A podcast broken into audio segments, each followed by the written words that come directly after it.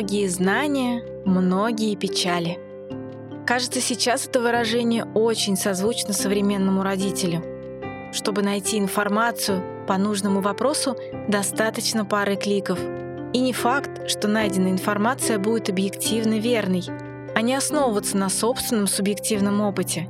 Все медицинские вопросы, поднимаемые в этом подкасте, основываются на принципах доказательной медицины. И это та точка зрения, которую я не навязываю окружающим, но придерживаюсь сама. Очевидно, что при имеющихся сейчас широких возможностях интернета найти информацию, основанную не на фактах, но на личном опыте, очень просто. И не разобравшись глубже в вопросе, также просто начать беспокоиться, порой, назовем это так, на пустом месте. Возможности интернета и поиска в нем лишь подогревают родительскую тревожность, которая и так в большинстве случаев появляется у взрослого с рождением ребенка. И потому просто на вес золота сейчас найти такого врача для ребенка, который бы опирался в своей работе на актуальную и проверенную медицинским сообществом информацию, кто бы своими словами, своей поддержкой внушал уверенность в вопросах здоровья наших детей. Меня зовут Вика, и вы слушаете подкаст Homo Parents, родительский подкаст о детях и о нас самих. И сегодня у меня в гостях Ирина Тамаева, член Союза педиатров России и человек уже 26 лет влюбленный в педиатрию, основанную на принципах доказательной медицины. Приятного прослушивания!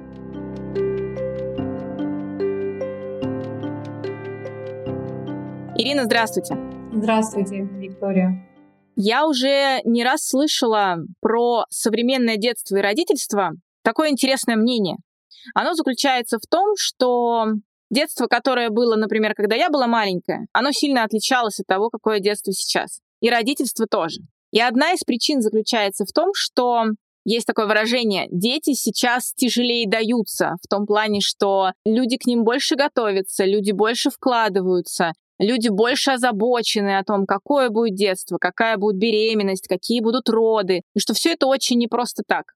Это одна сторона. А вторая сторона, что сейчас, возможно, с появлением соцсетей многие люди не заморачиваются до того, чтобы как-то себя ограничивать, корректно что-то высказывать. Люди говорят прямым текстом, что думают, то и говорят. И поэтому давление общества на родителя, на маму, на папу, есть ситуации, когда это давление, оно прям огромно. И человек, если он, условно говоря, ну, слаб, да, моральный, он как-то, возможно, неустойчив психически, ему это давление очень тяжело на себе вынашивать. В связи с этим создается ощущение, что родительство — это такая тема очень непростая по всем фронтам, по финансовым, по психологическим, и в том числе с точки зрения здоровья ребенка. Из-за этого я очень много вижу, знаете, таких установок у мам часто. Папа, возможно, как-то попроще к этому относится, но и папа есть замороченный когда беспокойство родительское достигает такого уровня, что это уже, знаете, до психической какой-то тревожности переходит.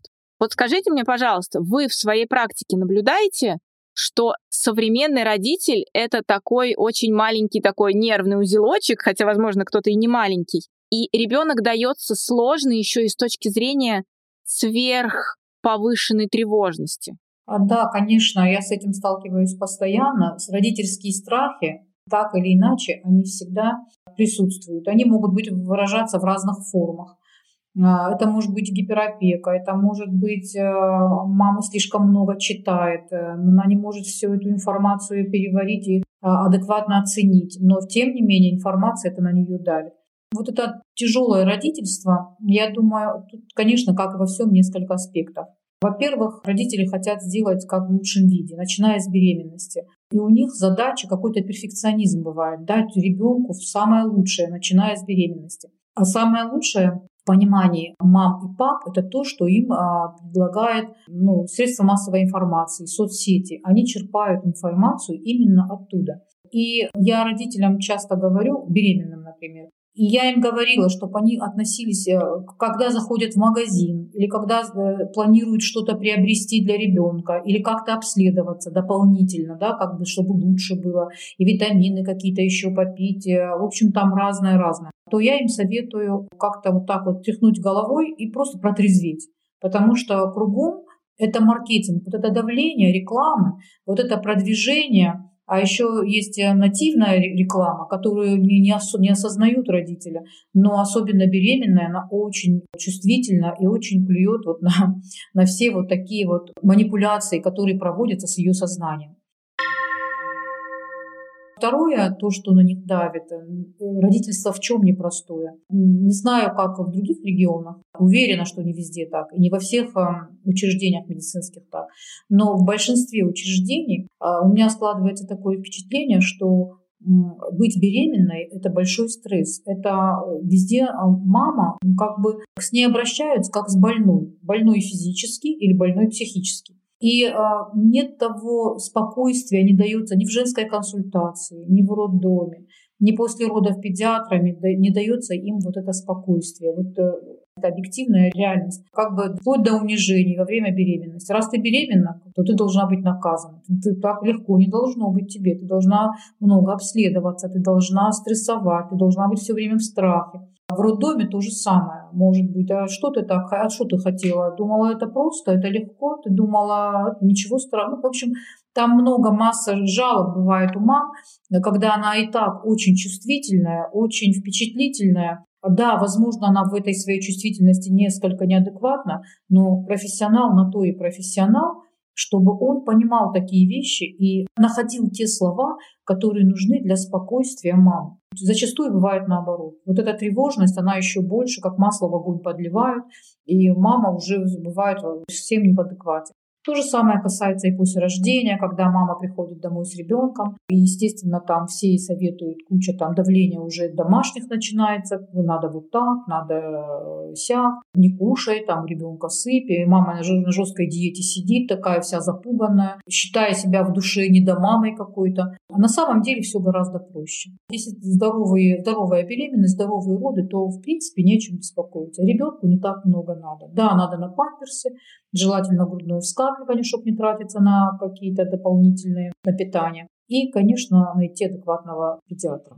Это дорогого стоит, потому что адекватный педиатр, во-первых, мама будет спокойна, во-вторых, ребенок не получит ничего лишнего, и родительство будет проходить более качественно, спокойно, и удовольствия будет больше, нежели страхов. И постоянный уход за ребенком, что у меня что-то с ним не так, он болен, надо его лечить. Но при этом я замечаю сейчас такую ситуацию, когда, кажется, есть такие два лагеря родителей. Первый, ну, начиная прям, да, с беременности. Первое — это когда мамы вообще не заморачиваются, что они беременные, беременность это какой-то такой процесс, мама не знает ни как он, он проходит, этот процесс, ни как проходит беременность, ни как проходят роды, поэтому они начинают очень пугаться каких-то моментов, которые, возможно, даже естественны, да, в процессе и беременности, и родов. Как многие акушерки и акушеры говорят о том, что все-таки мама лучше, если подготовлена к родам, потому что иначе эта паника от происходящего она зачастую очень сильно усугубляет ситуацию. Это одна сторона, один лагерь. Мама вообще не готовится, забила, как пойдет, оно естественным путем, все классно. А второй лагерь — это обратное, когда изучается вообще вся информация, которая вот где возможно, вся дается. И в этот момент вспоминается поговорка про «меньше знаешь, крепче спишь», и хочется сказать, что как бы, ну, не надо. Как найти этот баланс, как найти эту золотую середину? И правда ли надо поменьше знать, чтобы крепче спать? Конечно, есть такие маргиналы, которые и вредные привычки свои не ограничивают никак, а и рожают одного за другим. Дети бывают часто с проблемами со здоровьем. Им кажется, что все нормально, Потому что мама, э, ну там с интеллектом ничего не поделаешь, интеллект тоже нужен. Мама может быть спокойна бывает, но это не значит, что ребенок здоров. И э, тут о маргиналах что говорит? Ничего с ними не поделаешь. Врачам приходится работать с тем, что есть. Врач должен, в принципе, информировать, а родители продолжают жить так, как он считает нужным. Мамы, которые гипертревожные и много читают и много изучают, информации много, но они информацию, во-первых, разного качества бывает информация, а бывает пугающая информация, очень много ее. Это неправдивая, ложная информация часто бывает. Бывает информация нормальная, но мама воспринимает ее на свой лад. Потому что люди даже двое, когда разговаривают, они понимают друг друга не всегда, не всегда слышат то, что говорит говорящий. И тут тоже мамы читают, и они понимают на свой лад. Это их пугает. Ну, понять можно. У них нет специального образования, у них нет специальных знаний, чтобы разбираться в таких эм, достаточно сложных вещах, как здоровье, как какие-то процессы э, у растущего организма идут. И для этого они не обойдутся все равно без специалиста, чтобы быть спокойным, чтобы специалист в их головах разделил зерна и плевела. Поэтому без, без специалиста тут не обойтись. И, конечно, когда человек сам по себе э, очень дружит с логикой, с интеллектом все в порядке, он часто справляется сам, без всяких помощников. Ну, когда их нет, то надо искать того человека, который вам поможет. То есть я правильно понимаю, что информированность это в целом неплохо, но самым оптимальным вариантом будет все-таки информированность не, скажем так, не интернетовская, да, когда мы какие-то форумы читаем что-то, а оптимально найти именно человека, например, педиатра или там акушерку, если ты еще беременность, да, ведешь, чтобы человек тебя вел в этом процессе. Или все-таки возможно путем чтения каких-то определенных статей в интернете тоже свой градус информированности повышать, но тем самым не повышать тревожность? Возможно, конечно, если уметь выбирать информацию качественную, посильную для мозга мам. Но наши родители, они настолько запуганы, я по блогу это знаю, они настолько уже не доверяют современной медицине, та, которая их окружает, то они стараются сами вникнуть в какие-то, более глубоко изучить читать на научные статьи, например, или там они заходят на профессиональные сайты медицинские, в том числе зарубежные, читают там статьи по волнующей их э, проблеме. Но дело в том, что статьи научные даже не все врачи умеют читать, не все могут адекватно, то есть перевести, понять смысл сказанного, даже не все врачи могут. Поэтому мамам там очень легко заблудиться и вообще понять не так. Я не советую читать вот такие профессиональные статьи, углубляться, потому что там чем дальше в лес, тем больше дров. А читать каких-нибудь, эм, допустим, доказательных э, педиатров. Ну, слава богу, они уже есть. Это и Бутри Сергей, книги он две выпустил для тревожных мам, в том числе очень хорошая информация, и Орлова есть. Советую читать Ну так-то, как говорится, что без ложной скромности ваш Инстаграм тоже полезно почитать. Вы там местами очень, э, конечно, крепко так, но ставите родительские мозги на место с точки зрения их какой-то переживательной стороны процесса детства. Как мне одна мама сказала, я могу дать э, вовремя волшебный пинок отрезвляющий. Да, я тоже заметила, что у вас это здорово получается. Знаете, хочу у вас такой момент уточнить. Вот вы, опять же, опираясь на свою практику, можете сказать э, какое-то некоторое количество, скажем так, э, моментов, по которым родитель переживает с появлением ребенка, но объективно, с точки зрения да, профессиональной медицины, доказательной медицины, все эти моменты либо не настолько ужасные, либо они со временем перерастаются ребенком и, как следствие, в том числе тоже не ужасны. Вот что-то такое вам так вот на вскидку какие-то варианты можете нам накидать о том, чтобы не, немного градус тревожности у родителей, которые с этим сейчас уже столкнулись, этот градус немного понизить? У родителей тревожность какая бывает? Обычно, когда это первый ребенок, и когда это, допустим, последующий ребенок, но очень большой перерыв между детьми. Мама говорит так, я как будто бы первый раз родила, я не понимаю, что мне делать, я теряюсь там, когда как-то ребенок плачет. Например, чаще всего это связано, бывают проблемы с коликами, которые, в принципе, остановить никак невозможно, пока они не пройдут. Но тут надо родителям бывает объяснить, что колики – это не болезнь, ребенок не страдает от этого особо и просто их надо пережить. И тогда мамы, ну, есть некоторые способы воздействовать, попробовать воздействовать на колики. Я о них рассказываю, которые более эффективны, которые не совсем неэффективны, чтобы они не тратили ни средства, ни силы на ненужные вещи. И объясняю, что спокойная мама – это главное лекарство при коликах. Это исследования подтвердили. Кстати, это не мое наблюдение, но вот оказывается, наибольший эффект дает спокойная, уверенная мама.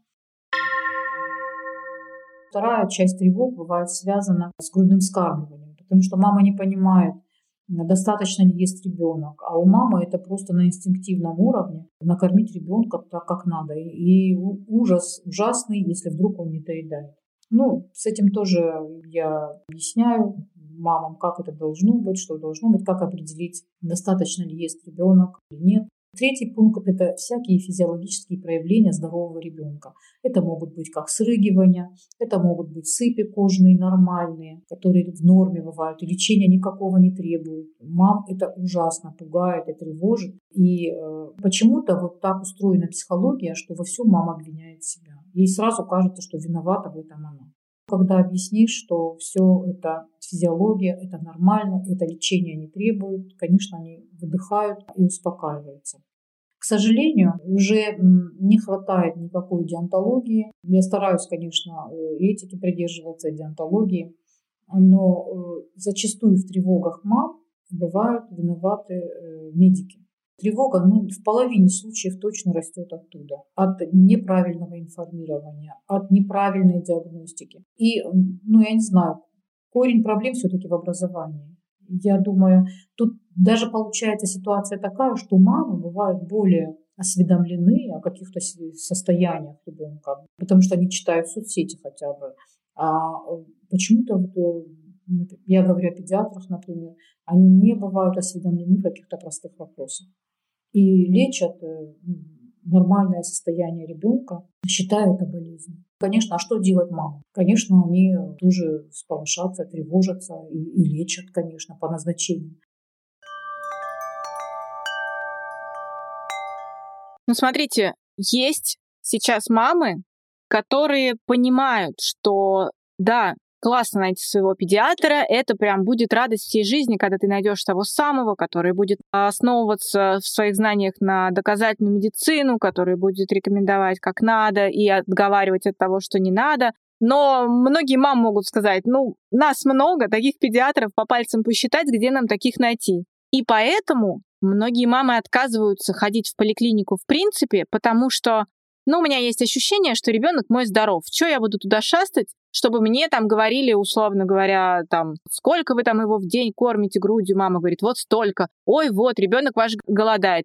Мама может сказать, ну как голодает, у него щеки больше, чем у меня, ну как он голодает? А педиатр говорит, а по норме, там, особенно если это нормы такие сейчас устаревшие, какие-нибудь, да, времен СССР, когда там были другие нормы, нормы изменяются. А вот по норме положено, поэтому что ты за мать такая, ребенка своего не докармливаешь.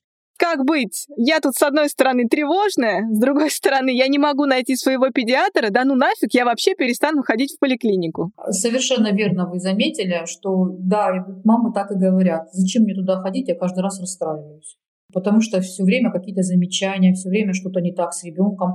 Но интуитивно маме кажется, что все нормально с ребенком. И мама зачастую права. Почему некоторые врачи смотрят, вот то, что касается особенно веса, они смотрят жестко на ежемесячные прибавки, какие должны быть, но они это же средние прибавки, это же не обязательное. Нигде не написано, что он обязательно должен 800 грамм прибавить. Это средние, примерные, ключевое слово, примерные прибавки. А лучше всего смотреть это все по центильным таблицам или есть кривые роста. В разных странах пользуются другими вещами. Но даже в Советском Союзе были эти центильные таблицы. Вот, когда я сто лет назад училась, были центильные таблицы и тогда. Но почему-то вот они проскользнули мимо педиатров. Я не знаю, почему они вот так вот рутинно прибавляют, считают, что нужна прибавка такая-то, несмотря на ребенка. Надо всегда смотреть на ребенка. Когда говорят, лечат не, бол... не, не болезнь, а больного, надо смотреть в комплексе. А для этого нужно клиническое мышление. Это, знаете, вот такая же история, когда педиатр ну, он, конечно, спрашивает, как там ваш ребенок ел там грудь или там ел он там смесь. Потом приходит 6 месяцев, и педиатр выдает распечатанную классическую табличку, сколько грамм тогда-то, столько ложек тогда-то. По сути, даже несмотря на ребенка, даже не спрашивая, как там что, Возможно, по этой причине возник, да, сейчас вот эта мода, наверное, я не знаю, потому что многие мамы стали этого придерживаться, когда это педагогический прикорм, когда они забили, да, совсем на вообще эти педиатрические нормы и смотрят исключительно на ребенка. Прикормы тоже, кстати, очень-то волнующая тема для родителей, очень. Они, а когда нам надо пора начать прикорм? А с чего начать? С чего лучше? А, а сколько он должен съедать. И э, по, по, как сказать, по стандарту, если говорить, то вводя какой-нибудь прикорм, например, там овощи, то а, а, овощи должны заменять уже одно кормление смесью. Это происходит далеко не всегда. Это происходит далеко не в полном объеме. Дети разные. Я им так и говорю. Начинать можете с чего угодно. В принципе, наука не запрещает, ни с чего запрещает. Хотите овощи, как маме, как вам на, на, на душу ложиться, как вам проще, как вам лучше, так и делайте. Хотя некоторые говорят, вот если ребенок в весе не добирает, то надо с каш начинать. Если он там избыток, то лучше с овощей начинать. Но исследования проведены на эту тему, слава богу. И получается, что по калорийности, каша-то безмолочная, по калорийности нет какого-то преимущества у овощей или у каш. Поэтому это в этом случае не играет никакой роли. И родителям говорю, чтобы они давали столько, сколько ест ребенок. Сколько хочет, столько и съел. Допустим, он хочет всего 2 чайные ложки или 5 чайных ложек. Ну и нормально. Докормите смесью то, что он не доел. И еще одна проблема, не знаю, здесь это озвучивать. Прикорм часто начинают родители, им говорят, вводите прикорм. Вот они вводят постепенно. Они постепенно и вводят, с чайной ложки начиная. Но им зачастую не объясняют, что первая ложка овощей, например, брокколи, там любят давать, или цветной капусты, должна быть после еды. То есть ребенок выспавшийся, в хорошем настроении, он поел свою смесь или мамину грудь. И вот в этом довольном состоянии знакомят с новой пищей. А родители зачастую делают так, чтобы он поел новое что-то, надо, чтобы он был голодный. И представьте себе, ребенок ждет сладкое молоко, а тут ему какой-то брокколи всовывают. Ну, и может быть отторжение, отвращение, ребенок может перестать есть. Хоть он и маленький, но он умеет вот так вот быть, так сказать, злопамятным и э, отказываться от еды. Поэтому это тоже важно. И, э, и родители, я маму успокаиваю, что не надо фанатеть, не надо стараться там сразу супер разнообразие какое-то, потому что в магазинах заходишь там в детский мир или как любой магазин, и там полки ломятся от разнообразия питания детского, притом они не с 6 месяцев, когда прикорм вводим, они с 4 месяцев. И мама думает, ой, боже, я хочу это дать, и это дать. И она, когда видит с 4 месяцев, она пугается, ах, я могла, наверное, и раньше кормить уже. А вот, ну, я в этом плане тоже родителей отрезвляю, что это все маркетинг, это всегда надо учитывать, что ребенку это все, что вам предлагают, это не надо ему. И проблем не бывает. Дети разные, едят разные объемы, предпочитают разные продукты, и это нормально.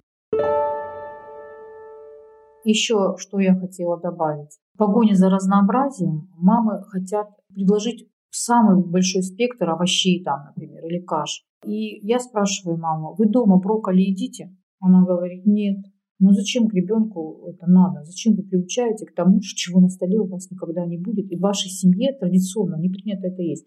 Желательно, чтобы ребенок ел при корме тоже то, что традиционно потом будет на столе, на, за общим столом он будет есть с родителями. Другое дело, что надо разнообразить стол родителей, конечно, чтобы он тоже был, состоял из овощей, фруктов и так далее, да понятно. Но даже если представить, что достаточно разнообразен а, стол у родителей, мама для ребенка хочет еще больше разнообразить. Но это тоже не поощряется. Это не моя придумка тоже, это тоже исследования определенные показывают, что ребенку нужно то, что традиционно есть семья. Вы сказали, уже точно перечислили какие-то моменты, которые в детстве беспокоят маму, но очевидно, что это можно перерасти, и, скорее всего, надо быть просто спокойной, и это уже помогает все это воспринимать. А есть какие-то моменты, на которые прям точно надо обратить внимание, и, скорее всего, лучше пойти к врачу, потому что, скажем так, мама, например, кажется, что, ну, это такое что-то не стоит беспокоиться, а вообще-то у этого могут быть серьезные последствия. Вот какие такие прям острые есть моменты? Есть, э, ну, вот, например, э, срыгивание, срыгиванием рознь, да, есть срыгивания, которые нормальные, физиологичные, а есть срыгивания, которые от патологии. Ребенок при этом не прибавляет в весе. Да, он не весел, не играет с мамой или быстро утомляется. Вот он там какие-то, мама вызвала у него какую-то улыбку, какие-то там, и это быстро в нем угасает. Он не, не способен поддерживать это. Он все время спит. Или, или он, например, достаточно какой-то пассивный. Вот есть дети, которые говорят, ой, благодать, прямо вообще его не слышно и не видно, покорми и спит. Покорми и спит – это хорошо, когда первый месяц-два, а потом он не может покорми и спит. Допустим, в 5-6 месяцев так не должно быть. Надо на это обратить внимание. Часто мамы пропускают, например, запоры у ребенка. Когда у ребенка плотный стул, они считают, что это, ну, там что-то, наверное, не поел, мало воды попил, наверное, просто он от фруктов отказывается. И доводят ребенка до хронических запоров, которые уже требуют потом длительного лечения. Но самым важным показателем развития ребенка физического является рост.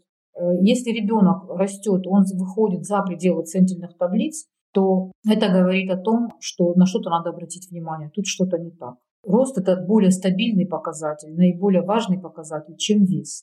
Но вес тоже имеет значение, конечно. Если ребенок э, весь худой и прозрачный, тоже, когда ребенок бледный, тоже надо обратить внимание. Когда ребенок отказывается от еды все время. Бывают дни, когда ребенок действительно здоровый ребенок, он отказывается от еды. Возможно, там действительно зубы прорезываются, возможно, просто он не хочет, как и любой человек. Бывают такие дни. Но когда это дело уже хроническое, то есть уже там две недели прошло, три недели прошло, а ребенок все равно не ест, еле-еле мама там каким-то обманом что-то, скажем, насовывает, это тоже нездоровье. Вы согласны с таким мнением, что иногда, например, педиатр говорит какую-то свою рекомендацию или даже выписывает какое-то лечение, а мама на внутреннем уровне чувствует, что как-то ей ну, неспокойно от конкретно такого предписанного лечения. Вы согласны с тем, что есть мнение, опять же, что рекомендуют двух, трех лучше педиатров послушать? Или это такое, знаете, опять же, к разговору больше знаешь и, соответственно, больше заморочен? Такое бывает нередко. А, я думаю, что вот это недоверие или тревожность, э, когда остается у мамы, тревожность после э, осмотра врача и сделав назначение, казалось бы, да, врач осмотрел, диагноз поставлен, вот вам лечение, мама должна как-то успокоиться. Но это неспокойствие бывает чаще всего потому, что врач не объяснил маме, что означает вот этот диагноз, какие там последствия могут быть. Она, может быть, не, не спросит, а внутри у нее уже ужас ужасный, потому что она не знает, что ожидать от этой болезни. Дальше назначение тоже надо маме объяснять. Чтобы был нормальный, хороший комплайенс, то есть чтобы мама выполняла эти назначения, она должна понимать, что от чего, для чего это делается. Это надо бывает объяснять. Иначе мама может самовольно, она, как сказать, опираясь на свои какие-то чувства, она может как-то корректировать лечение, выбрать какие-то лекарства, какие-то оставить на свое усмотрение. Вот это происходит тогда, когда мама не понимает, что происходит и что для чего она делает. Это надо бывает объяснить. Это вот причина тревожности мамы после неудовлетворенности мамы после приема у врача. Вторая причина, это я слышу от самих мам, когда они уже знают, что, например, при ОРВИ противовирусные не назначаются, ничего не назначается такого. Она знает уже, что можно, что нельзя, просто при обычном ОРВИ. И э, доктор пишет там опять эти свечи вифероновые или там еще какой-то эргоферон. Ну, она сидит так, ну, хорошо, да, да, да, как бы. Но она бывает, конечно, разочарована, недовольна. И не хочет в следующий раз приходить, потому что она находит тот пунктик, вот она знает, какой РВИ лечится. Возможно, этот э, педиатр, он в других ситуациях, в других болезнях, он просто виртуозный профессионал. Но мама может судить уже, делать свой анализ по назначениям по ОРВИ, и она уже не доверяет этому доктору. Вот от недоверия доктору тоже вот эта неудовлетворенность рождается у мамы. Я не удивлюсь, знаете, если нас послушают сейчас педиатры и скажут, ну, обычной рядовой поликлиники, и скажут, ну, вы, конечно, придумали, у вас прям такой педиатр чуткий, и маму он вроде должен быть в сторону мамы смотреть, и маме как бы надо не волноваться, когда она идет в поликлинику, но основная работа вообще со всем этим происходящим все-таки со стороны педиатра, и тут включается, знаете, советская, вас много, а я одна, у меня 12 минут на пациента, и откуда мне вообще эту эмпатию включать за эти 12 минут? Я пока забиваю все данные в компьютер, вот как бы время и закончилось. Вопрос, разве в наше время возможен такой прекрасный педиатр в обычной рядовой поликлинике? Это принципе возможно вся эта история? Или это что-то такое, ну, было бы классно, чтобы так было, но и дальше многоточие? Все равно есть такие педиатры, которых пациенты любят в поликлиниках. Они есть. Я тоже проработала э, больше 20 лет в поликлинике. Да, это трудно, это очень трудно, потому что, знаете, большинство родителей делают скидку педиатрам, зная, что они очень перегружены и у них очень мало времени. Они делают скидку. Но педиатр все-таки, вы правильное замечание сделали в этом плане, да, Но педиатру ничего не мешает, например, опять-таки не говорить ребенку, что он должен прибавить столько-то грамм, а вы не прибавили. Хотя ребенок пышка, а говорить, что вы, вы недостаточно прибавили в весе и пугать маму. То есть э, есть вещи, которые ну, не стоят времени, а стоят просто знаний. Педиатр от своей загнанности, от своей вот э, просто перегруженности, он ограждается от пациента, пытается оградиться психологически, да, как бы, и получается, что пациент по одну сторону баррикад, а педиатр по другую сторону баррикад. На самом деле, периодически надо, опять-таки это слово применю, отрезвлять и говорить, «Э, тут что, что-то не так, я сильно слишком напрягаюсь. И, и понимать, что на самом деле мы не по разные стороны, мы по одной стороне, и мама, и педиатр. И когда педиатр дает это знать, что я от тебя не отгораживаюсь, все понимаю, вот она, я, я не против тебя, то и мама тоже, знаете, вот это все происходит волшебным образом, она тоже расслабляется. В завершении нашей беседы я хочу вас попросить дать топ-3. Пожалуй, самый главный совет современному тревожному родителю. А, ну, совет какой? Читать качественную информацию, но не слишком углубляться. Раз. Все-таки найти своего педиатра. Они есть в поликлиниках тоже. И третье, просто знать, что и беременность, и материнство – это не болезнь. Это нормальное состояние, это здоровое состояние, которое имеет свои особенности просто. И надо просто наслаждаться жизнью.